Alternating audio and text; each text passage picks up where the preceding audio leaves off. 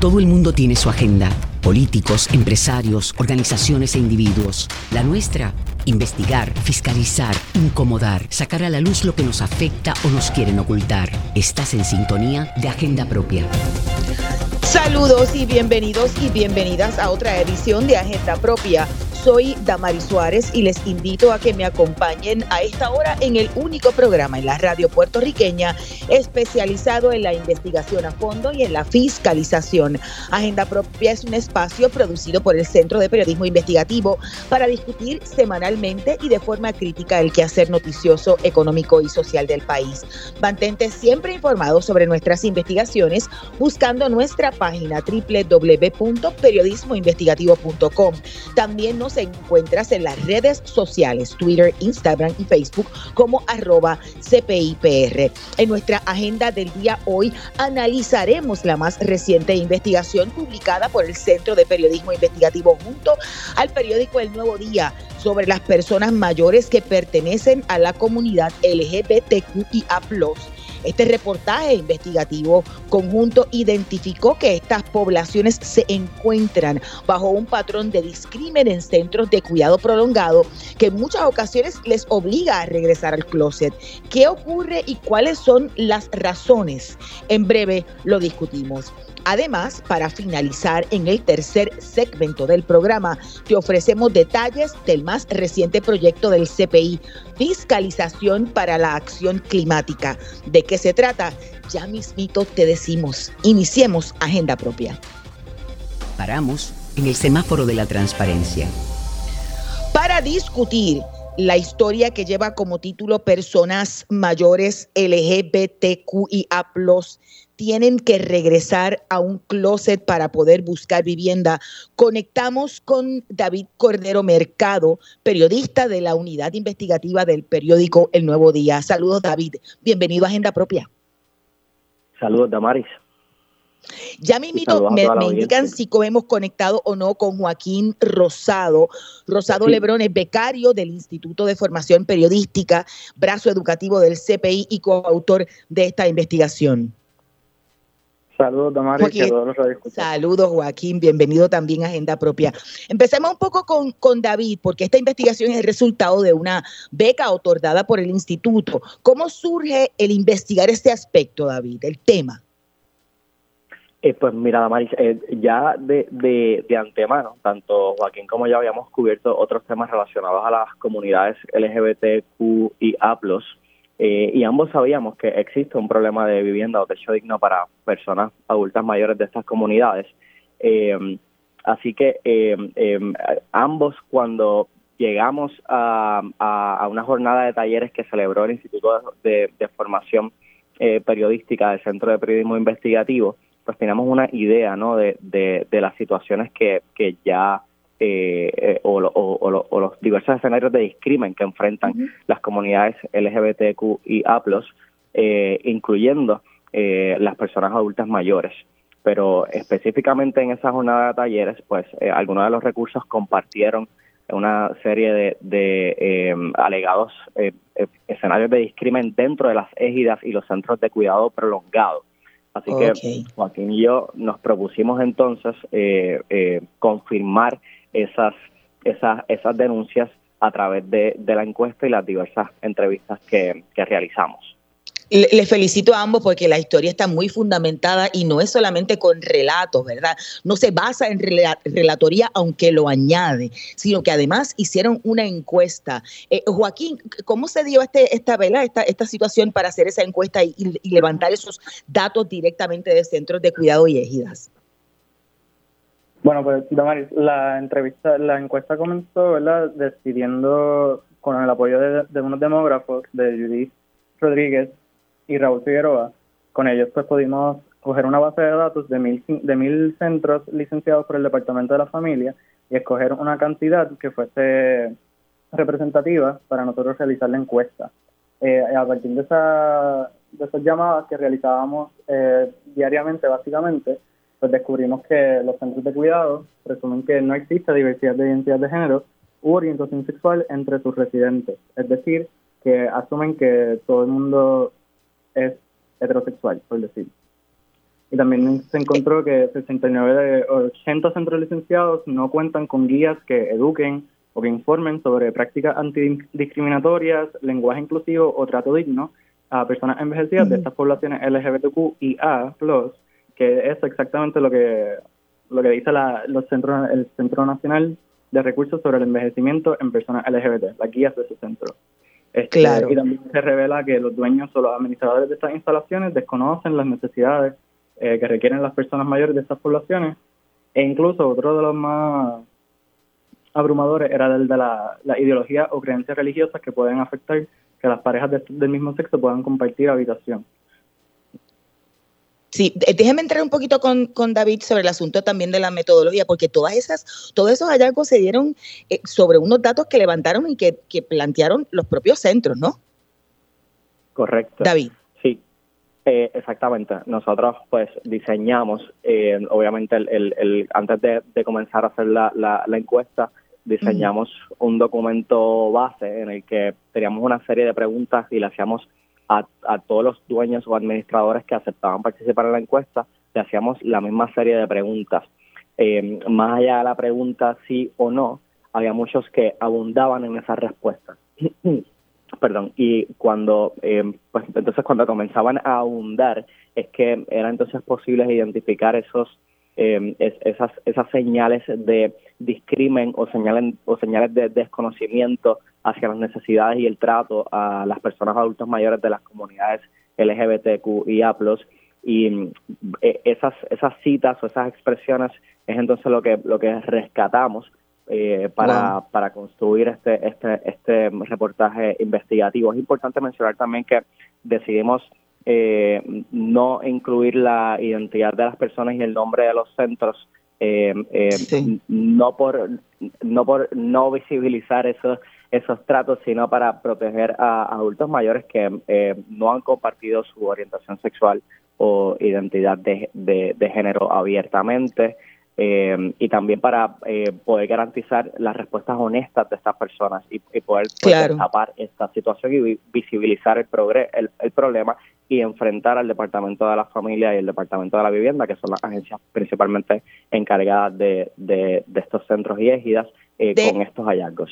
De, de, hecho, ya mismito voy contigo, David, y sobre lo que dice el gobierno, pero voy a regresar con Joaquín porque a grosso modo nos identificó eh, algunos de los hallazgos de la, de la historia.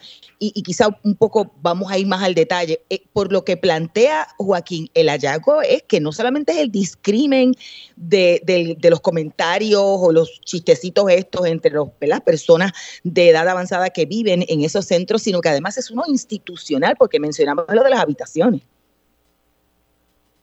de la educación, dijo. De las habitaciones. Correcto, de las habitaciones. Sí, esto incide en, incluso en cómo las personas pueden llevar a cabo su vida en estos centros. Y este puede ser un discrimen que se refleja tanto en la administración como en los mismos vecinos que no conocen suficiente de estos temas y la falta incluso de la, de la misma administración de brindarle esa orientación a los demás eh, vecinos de, la, de los centros licenciados o de las égidas este, en donde residen los, todos los adultos mayores, esos adultos mayores, eh, para que se puedan convivir y pues pasan esas situaciones de falta de sana convivencia entre los adultos mayores. O sea, por ejemplo, yo escuchaba que narraban y que había una admisión, ¿verdad?, de que aunque no se supone que hay una política de discrimen en algunos centros porque no creen en ello o porque simplemente no están visibilizados en términos de, la, de las necesidades Pueden vivir personas, parejas heterosexuales en una misma habitación, pero no así personas homosexuales o de la, de la comunidad LGBTQIA. Eso es el caso de, la, de, las, de los matrimonios o parejas entre personas de, del mismo sexo, correcto. Y encontramos que en, en esos casos particularmente tiene que ver el asunto de las ideologías o creencias religiosas. Eh, en la historia citamos, por ejemplo, a la dueña de eh, de, un, de un centro de cuidado prolongado en Atillo que reconoce que en su centro aceptan matrimonios o parejas entre eh, personas heterosexuales, es decir, entre un hombre y una mujer. Sin embargo, debido a sus creencias, eh, pues prohíbe o no ofrece ese servicio a parejas o matrimonios entre personas del mismo sexo, lo cual es un, pues, un claro discrimen y que además es contrario a lo que es la instrucción del Departamento de la Familia. El problema es que si bien existe la instrucción, pues confirmamos que la agencia no la está fiscalizando porque eso le iba a preguntar. Qué dice la agencia porque aquí está incluido por ejemplo vivienda pero también el departamento de la familia. ¿Qué, plantean eh, David eh, pues mira en el caso del departamento de, de, familia que es quien licencia a los centros de cuidado prolongado reconocieron eh, como parte de esta investigación que el reglamento que está en vigor no incluye cursos o adiestramientos dirigidos exclusivamente eh, a, los, a las necesidades y servicios a las personas adultos mayores de estas comunidades.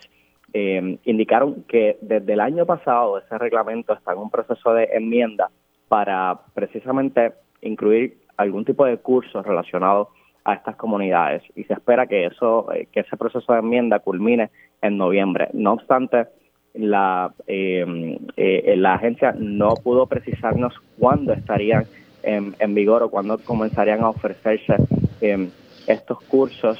Em, tampoco pudieron precisar información respecto a querellas. Identificamos que no hay un seguimiento concreto, ni siquiera un número concreto de, querellas eh, radicadas eh, o atendidas por el Departamento de la Familia en cuanto a esta a, este tipo de, de, situaciones o, discrimen. Eh, en el caso del Departamento de la Vivienda, que está más bien encargado de las de las égidas, eh, hay, hay están quizás un poco más restrictos eh, o regulados por reglamentos y leyes federales. Sin embargo, pues encontramos lo mismo que a pesar de que existen unos reglamentos y unas restricciones a nivel eh, legal y unas protecciones a estas poblaciones, eh, es decir, que no se puede discriminar por orientación sexual o identidad de género contra las personas adultos mayores en las en las égidas, pues encontramos que esos escenarios de discrimen, de discrimen sí se dan. Por ejemplo, eh, pues sabemos de un matrimonio de mujeres de dos mujeres lesbianas que residen en una égida en apartamentos separados por miedo al discrimen de parte de otros residentes. Conocimos el caso de eh, una adulta mayor que lamentablemente eh, falleció, pero antes de fallecer residía en una égida y, y tenía eh, murió con el temor de poner las fotos junto a quien fue su esposa en la sala de su apartamento debido a que escuchaba chistes homofóbicos en el, en el lobby del, del, edificio, así que nunca se atrevió a poner la fotografía en, en la sala del apartamento, terminó poniéndola solamente ¿verdad? en la privacidad de su, de su habitación. Eh, sabemos también de casos de personas adultos mayores de las comunidades LGBTQ+, que aunque le han compartido eh, a algún personal de la administración que, eh, pues que son lesbianas o homosexual o eh, o, que le han compartido ¿verdad? información en cuanto a su orientación sexual e identidad de género, no lo han hecho de forma abierta o pública por el temor al discrimen de parte de otros eh, residentes. Sí, esto es como si estuviesen totalmente invisibilizados. Joaquín, yo estaba leyendo en la historia que ustedes plantean que hay unas guías federales, pero aparentemente no se están utilizando, ¿no? Sí, exacto. Están las guías del Centro Nacional de Recursos sobre el Envejecimiento en Personas LGBT, y esas guías básicamente lo que abordan es precisamente que estas prácticas que se hacen, como presumir que no hay este, diversidad sexual entre sus residentes, pues puede llevar a la invisibilización y a la falta de reconocimiento de otros, de la discriminación, de la violencia o el estrés físico y emocional que pueden pasar estas personas. Este, el problema también de todo esto es que mm, el Departamento de Familia no tiene un requisito en sí de que estos centros tengan que estar documentados por, por estas con estas guías, al contrario a, las guías que tienen sobre otros temas de que aquejan a, las poblaciones envejecidas, no los tienen con relación a, la, los LGBT y tampoco lo, requieren. Eh, y, por, lo que estaba leyendo de la, de la historia, hay, sí hay querellas, por lo menos en la Comisión de Derechos Civiles que ha trabajado este asunto. ¿Es, eh, eh, ¿Es, correcto? ¿Y cómo lo ha trabajado? Sí, eso fue correcto. la Comisión de Derechos Civiles nos comentó de tres eh, casos en específico que había pasado por discrimen, básicamente esos fueron entre residentes, según nos comentó el director Ever Padilla. Eso fue entre, y también fue en égidas este, manejadas por el Departamento de la Vivienda. Y en ese caso, pues ellos lo que, de la forma en que lo trabajan, es que hablan directamente con, no con, hablan con la persona que hace la querella y también pues con la administración para entonces ser ese, ese ente intermediario para ver, porque quizás a veces la persona querellante tiene el miedo de la, a la misma administración de que no la acepten entonces entra el, la Comisión de Derechos Civiles a ver cómo puede intermediar y puede resolver los asuntos. En este caso que habíamos presentado en la historia era de un señor que, similar a esta que acaba de mencionar David, escuchaba esos, esos comentarios homofóbicos en, la, en los centros comunales y, no, y escuchaba también, este sintió una amistad entre la, administración, el gerente y, y ese vecino. Y no se atrevía decirle al, al, administrador que esa persona se sentía amenazada por él. Y ahí pues entonces entra la, comisión para, para ver cómo pueden manejar la situación. Eh, ya tengo que conectar casi, casi con, con, nuestro próximo invitado, pero finalmente, David, eh, lo que escuché es que el Departamento de la Familia está preparando una guía y que supuestamente vienen unos adiestramientos prospectivamente sobre, y que incluyan a la comunidad, a las personas, de, las personas mayores del mismo sexo.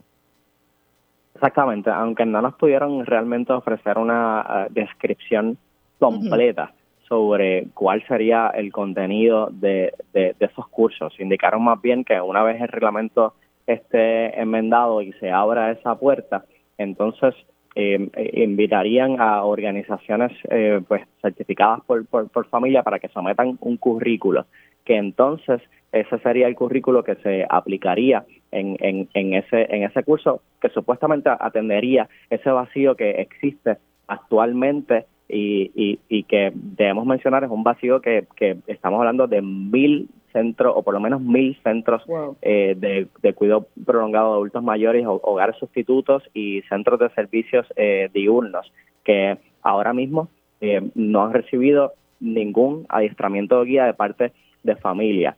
Eh, algunos de estos centros sí han, han, recibido algún adiestramiento de parte de, eh, por ejemplo, la organización Wayfahed, que es la única que se dedica a ofrecer servicios dirigidos específicamente a las personas adultos mayores de las comunidades LGBTQ y APLOS en Puerto Rico, pero pues ciertamente la necesidad eh, eh existe. Claro.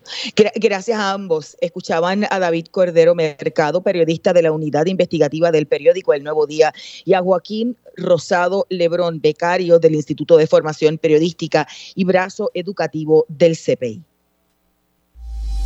Vamos a la cita directa. Bueno, y para dar seguimiento a este importante tema, conectamos con el licenciado Osvaldo Burgos, quien es portavoz de CABE, el Comité Amplio para la Búsqueda de la Equidad. Saludos, licenciado, bienvenido a Agenda Propia. Gracias, Damari, a ti y, saludos a los escuchas. E, este trabajo está validado por datos eh, recopilados en una encuesta. Eh, ¿Qué le parece a los hallazgos? Eh, parecen estar invisibilizadas las personas de la comunidad LGBTQIA en, en los centros de cuidado prolongado y ejidas? Pues, pues mira, este estudio lo que hace es validar este proceso investigativo que hizo el CPI, lo que hace es validar una información que tenemos y venimos denunciando desde hace mucho tiempo.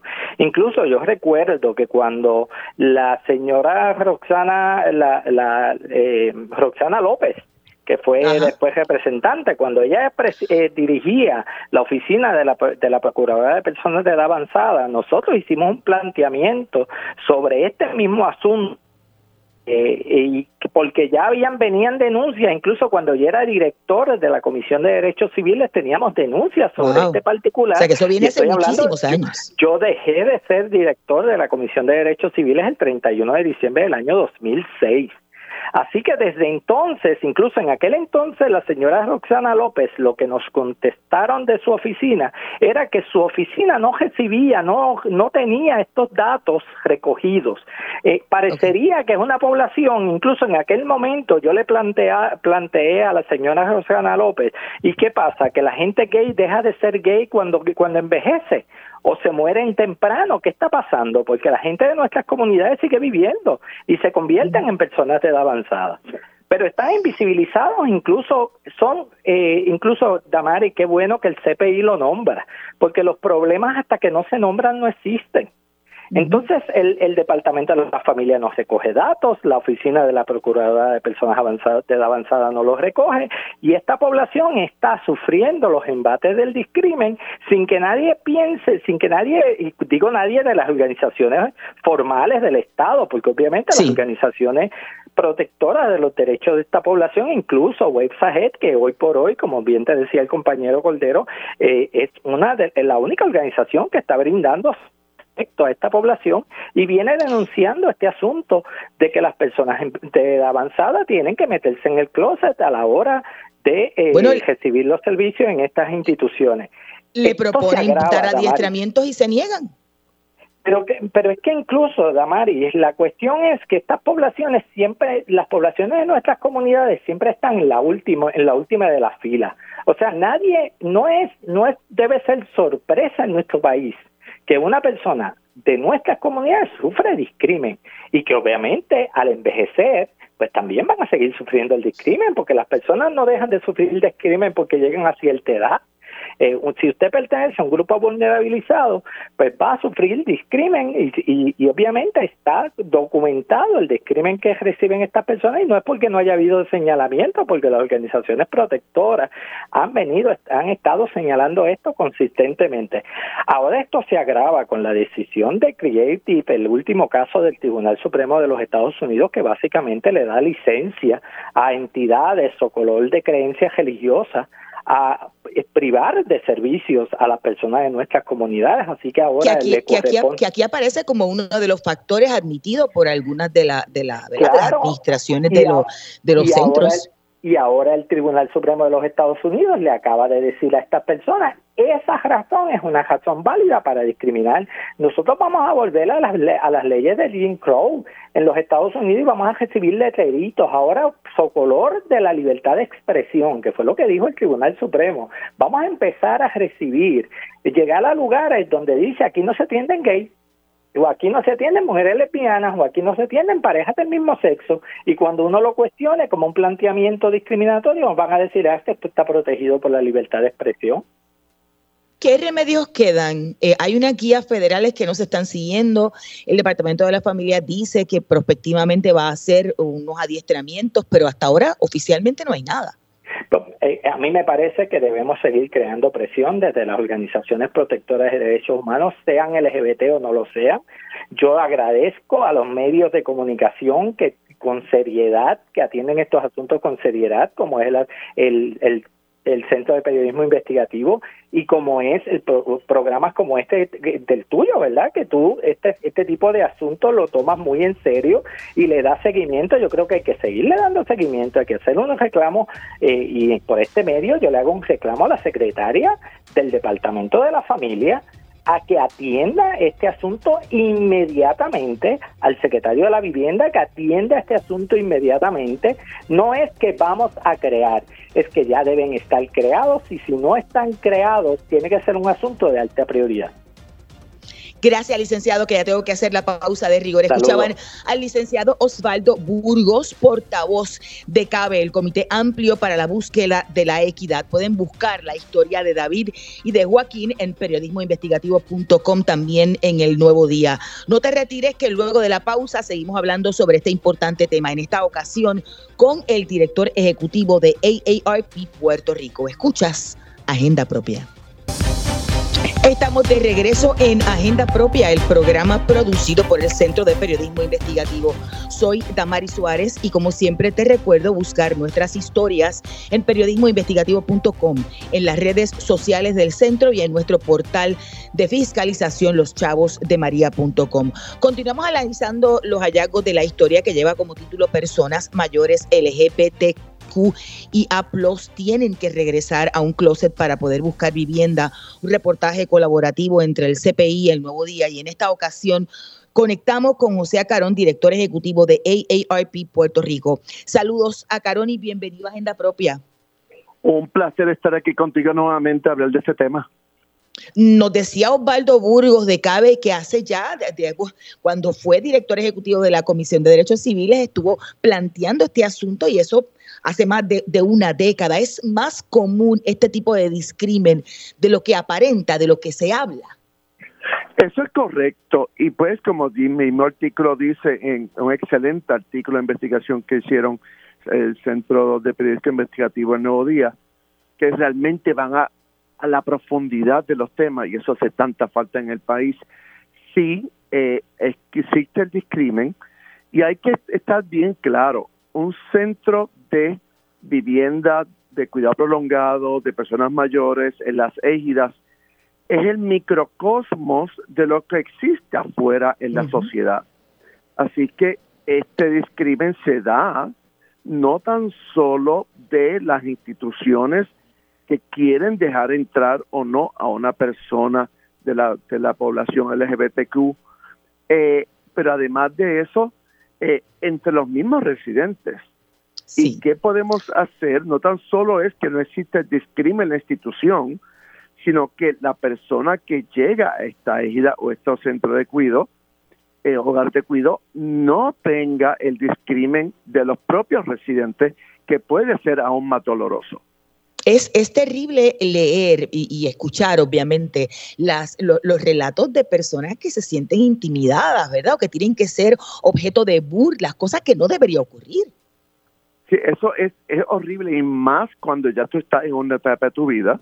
Exactamente. Eh, que, que debes estar tranquilo y estás buscando esa tranquilidad y que una persona es inhumano e inmoral el que una persona que ha vivido, oye, o una pareja casada del mismo sexo, casada o no casada, según se le deja que pueda convivir en el mismo cuarto, en, en el centro de cuidado, si entran, no se les deje vivir en el mismo cuarto como matrimonio cuando lo son. Así es que estas son cosas que hay que seguir revisando y en este momento se está revisando nuevamente la ley de, de instituciones de cuidado y esto tiene que ser parte de lo que se está incluyendo. Hay que poner al día no tan solo las leyes, sino los reglamentos Sí. Para que... Eso estaba diciendo el Departamento de la Familia, la, persona encargada en, el Departamento de la Familia, pero, pero hasta este momento ha habido, parece que una inacción, no hay políticas públicas claras, no siguen los, reglamentos federales, que hay unas recomendaciones para visibilizar estas poblaciones, ni siquiera han dado adiestramiento. En las, ejidas, en las ejidas que tienen fondos federales, ya está la política eh, bien clara de no discrimen este, eh, a nivel federal eh, lo que pasa es que entonces hay que entrar a educar a los residentes de las ejidas y ver de qué forma puede haber sanciones cuando hay ese tipo de dinámica de discrimen, no solamente por identidad sexual, eh, de género, sino por otras razones, pero no se puede permitir a ninguna forma que las personas tengan que vivir en un, en un infierno por el discrimen, en este caso con la población LGBTQ, eh, es más todavía, y esto es lo que estamos hablando del discrimen, eh, Damaris. Eh, está el discrimen hacia las, personas de edad mayor, que es el edadismo, pero cuando hay una intersección con otros discrímenes, esto se exacerba, como es el caso de la población eh, LGBTQ. Déjame un poco preguntar, porque tampoco se están levantando datos. En un momento dado, eh, la persona de la oficina como que restó importancia, ¿verdad? Después cambió un poco en términos de, que es importante levantar datos. Eso es correcto.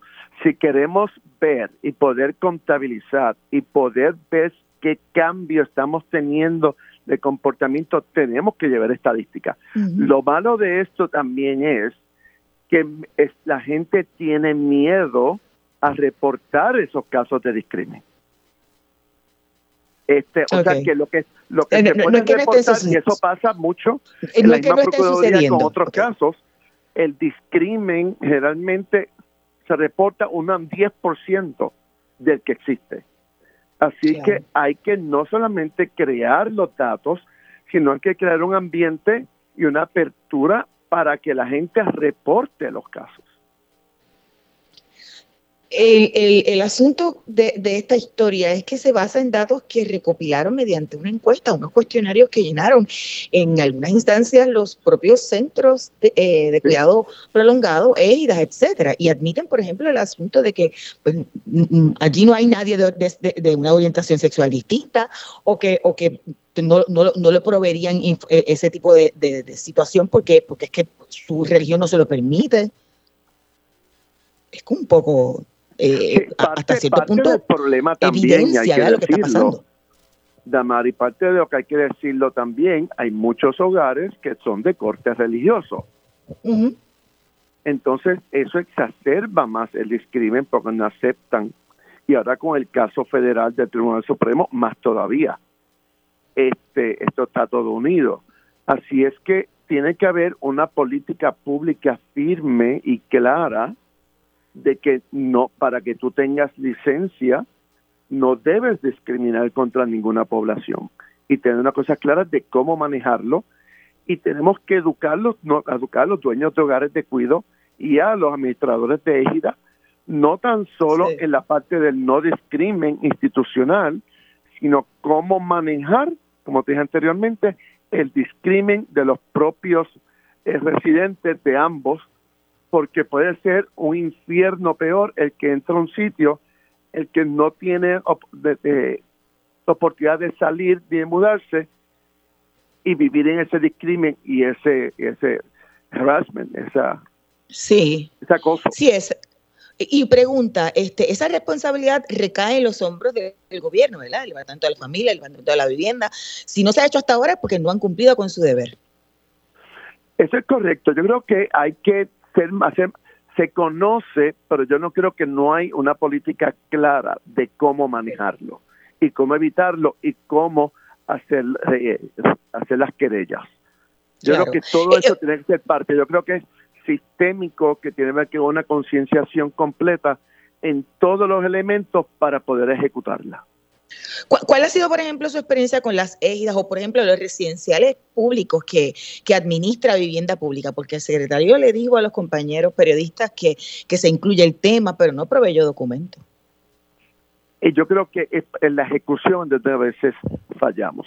La política pública es clara, es federal de inclusión, pero yo creo que estamos fallando en cómo manejarlo, cómo recuperar, recobrar esos datos y poder manejarlo a, que sea eficiente en tanto las regidas como los hogares de cuidado. Yo creo que ahí estamos fallando porque si no hay el espacio de la privacidad, el respeto y la inclusión para que no haya discrimen de ningún tipo, eh, tenemos que estar bien claros porque tenemos que tener sociedad y en estos ámbitos que son un microcosmos de nuestra sociedad, tenemos que asegurarnos que la gente es respetada, no importa qué. Hace un rato nos decía que, que, el discrimen pues no siempre se hace público, no siempre se denuncia, no siempre se llegan a las autoridades, que al menos ¿verdad? un 10% de lo que realmente ocurre. ¿Cuál sería su llamado a, a estas poblaciones? Lo que no se habla no existe. Y por eso es importante este tipo de estudios, para abrir la, la conversación eh, para que la gente se sienta más cómoda de que de cómo llevarlo a cabo y cómo tú poder hacer entonces una querella y llevarla. Eh, porque muchas veces se habla, y eso lo, hemos visto, y mayormente la gente mayor, Damaris, generalmente no habla de estos temas porque son tabú. Sí. Y se prefieren entonces encerrar, sufrirlo y no hablarlos por temor a mayores represalias. Eh, y esto es algo que tenemos que acabar. Tiene que haber una política de, transparente, de transparencia desde el hogar, desde la égida hasta arriba, de que se tiene que hablar del tema y tomar acciones. Y esto es educación, educación, educación en todos los niveles, no solamente contra el discrimen, sino el proceso que llevar a cabo si tú te sientes discriminado y qué canales tienes herramientas tienes para elevar el, eh, la queja del discrimen. A, Caron, ¿tiene información sobre cuándo es que va a estar listo estos protocolos de la que hablaba el Departamento de la Familia? Eh, nosotros sometimos, hay dos reglamentos que están en este momento en revisión. Uno que es eh, para la revisión de la capacitación de la gente que trabaja con adultos mayores, que tiene que estar incluido el tema y habla de la diversidad de la población, porque es una población sumamente eh, heterogénea. Es más, déjame decirte, yo tengo una, unas amigas que son lesbianas y un hijo le preguntó a una de ellas, a su mamá, que si ya porque ella tiene setenta y pico de años había dejado de ser lesbiana. La gente, ¿Cómo es? el hijo. Así que esto es lo que estamos viendo, pues la gente piensa que ya a cierta edad, si ya no tiene sexo, deja tener esa identidad de género. Eso no pasa. Así es que hay que educar a la gente que trabaja con la población. Y número dos es el otro, el 7349, que ya precisamente nosotros enviamos la semana pasada nuestros comentarios para la revisión. Ese es el reglamento que lleva eh, eh, de las instituciones de cuidado, de, los, de, de, cuidado prolongado. Las égidas es otra historia porque son federales eh, y hay que entonces buscar las iniciativas para cumplir con esa ley federal. Claro. ¿Dónde si se puede, si se conoce, se puede erradicar esa querella para denunciar si, si alguien se siente discriminado o discriminada? Mira, número uno, la Procuraduría de las Personas de Edad Avanzada es una. Eh, otro, a través de la página de, del, perdón, del cuadro del discrimen, y no tengo el teléfono aquí a la mano del Departamento de la Familia, o pueden llamar también a la Comisión de Derechos Civiles. Perfecto. Gracias a Carón, que ya estoy escuchando eh, que tengo que culminar este segmento y partir a la, a la pausa comercial.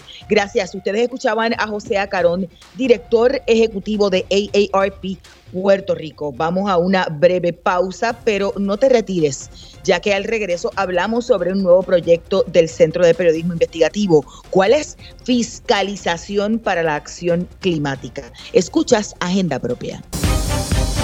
Y estamos de regreso en Agenda Propia, el programa producido por el Centro de Periodismo Investigativo.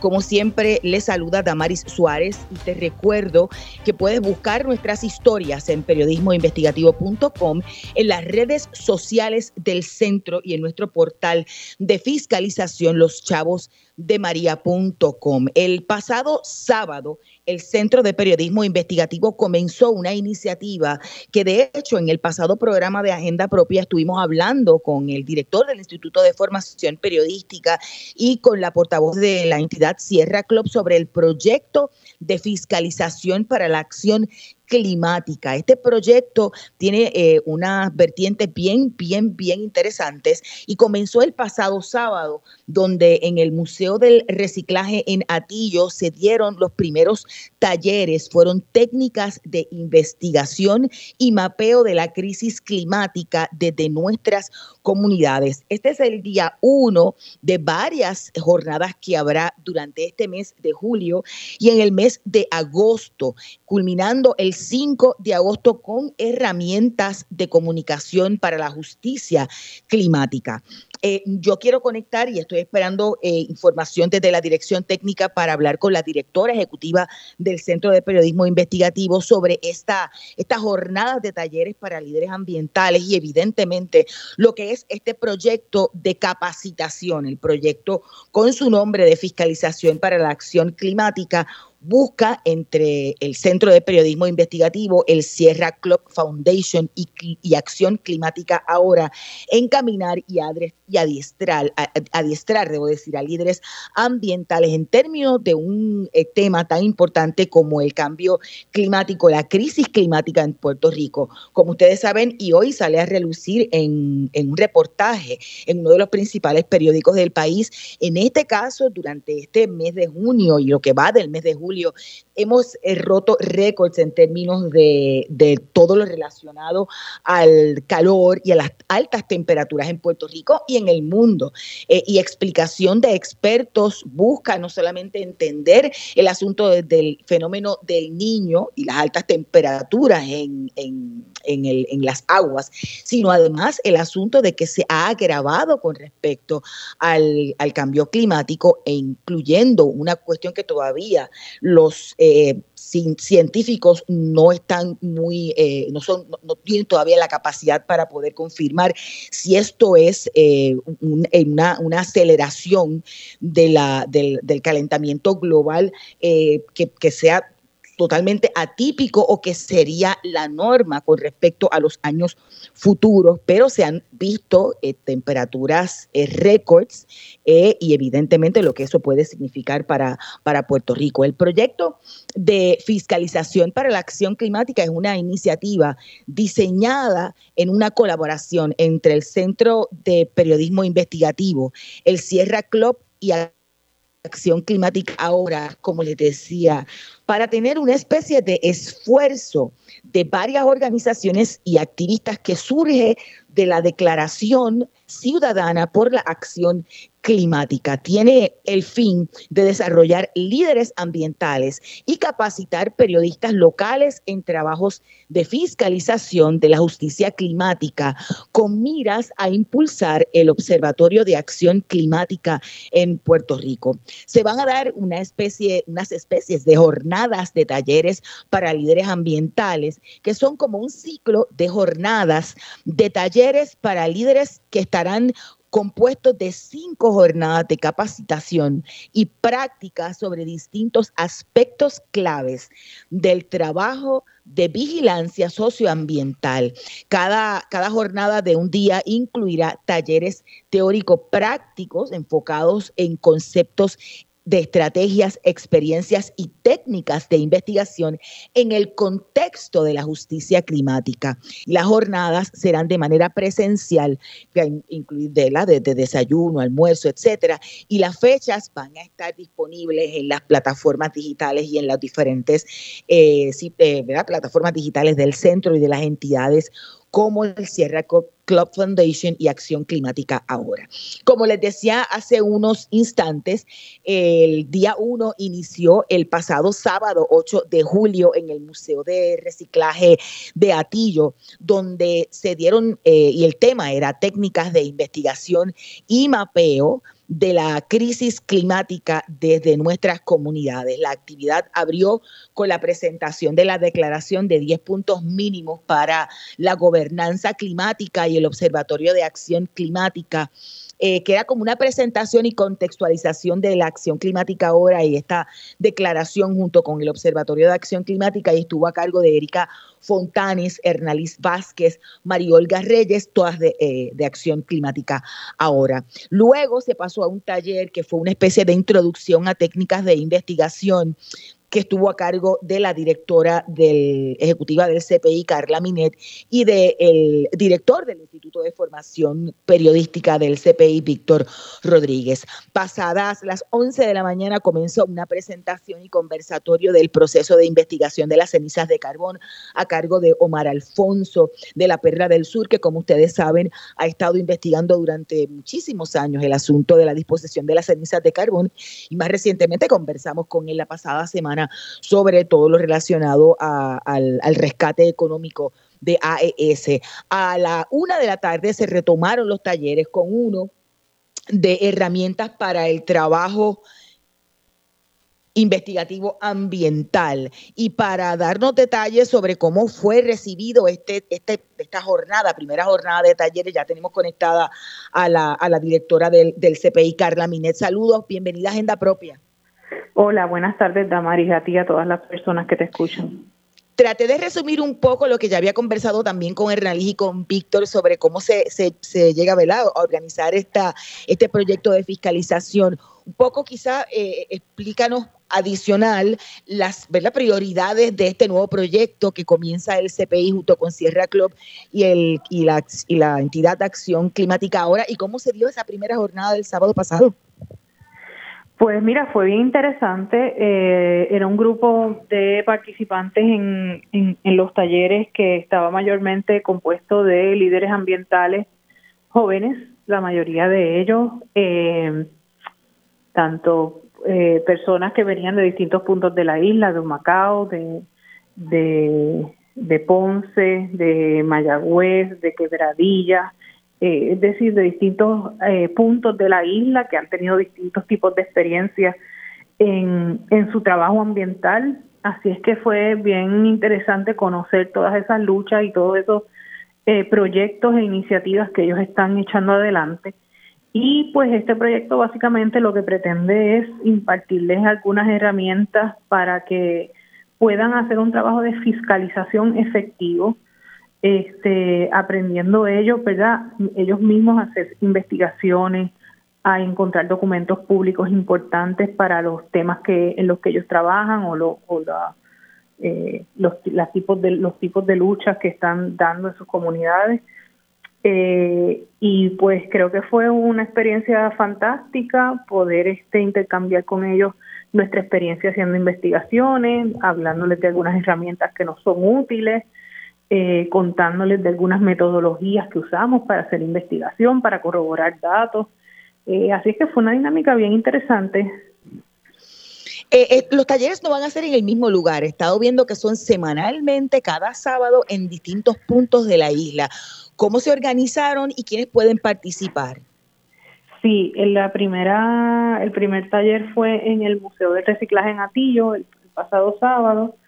El próximo va a ser en la, Universidad Facultad de Derecho de la Universidad Interamericana en, en Atorrey. El tercero va a ser en Salinas, en la sede de la Iniciativa de Codesarrollo de la Bahía de Jobos. Y luego vamos a regresar a San Juan, a la Inter de Derecho. Y por último terminamos de nuevo en Atillo, en el Museo de Reciclaje. ¿Cuáles son la, la, en, términos de, las proyecciones? ¿Por qué se van a dar estas jornadas y cuál es la meta? Pues bueno, eh, la Fundación Sierra Club este, tenía disponible ¿verdad? una iniciativa para que organizaciones propusieran proyectos y a nosotros se nos ocurrió eh, tomar un esfuerzo que ya estaba eh, desarrollando el Grupo de Acción Climática ahora, que lo conforman varias organizaciones y que desde el 2021 establecieron una declaración de los 10 puntos para, eh, la, para trabajar con la gobernanza de acción climática en Puerto Rico. Eh, una proclama, ¿verdad? Unos 10, de unos 10 puntos que fue suscrito por más de 300 personas eh, y organizaciones. Y querían, llevan varios, varios meses, bastante tiempo tratando de constituir un observatorio de acción climática.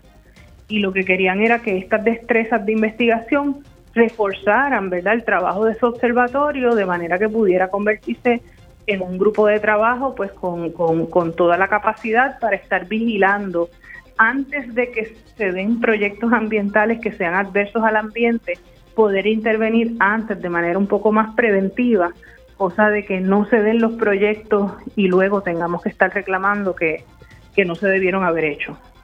Ok. Y entonces estos talleres van camino a eso para que finalmente se impulse la creación de ese observatorio. Eh, preguntan quién, quiénes pueden participar y dónde obtener más información, Carla. Pues ahora mismo el grupo inicial ya arrancó, este, y es un, eh, ya está cerrado el grupo, pero estos talleres, pues por supuesto, son tipos de talleres que ofrece nuestro Instituto de Formación Periodística, así que en el futuro podríamos replicarlos para, para otros grupos. Y vamos a estar poniendo más información en las redes sociales del CPI. Y es que importante, yo estaba leyendo hoy un artículo sobre el asunto este de las altas temperaturas, la gente mira el asunto del cambio climático, la crisis climática, el calentamiento global como algo muy ajeno y no nos estamos dando cuenta que, que, nosotros nos afectamos, incluyendo por el paso de los huracanes y la magnitud de, del, ¿verdad? Del, de los vientos y, y de los huracanes o sistemas atmosféricos. Pero hay comunidades que están directamente en las zonas más vulnerables donde se viven estos efectos del cambio climático que ya nos están diciendo esto es un problema bien serio.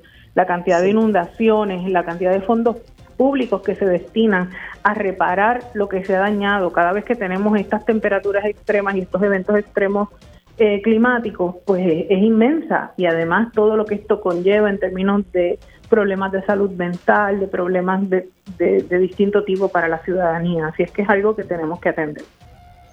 Gracias, Carla, que ya tengo que culminar esta edición de Agenda Propia. Escuchaban a Carla Minet, directora ejecutiva del Centro de Periodismo Investigativo.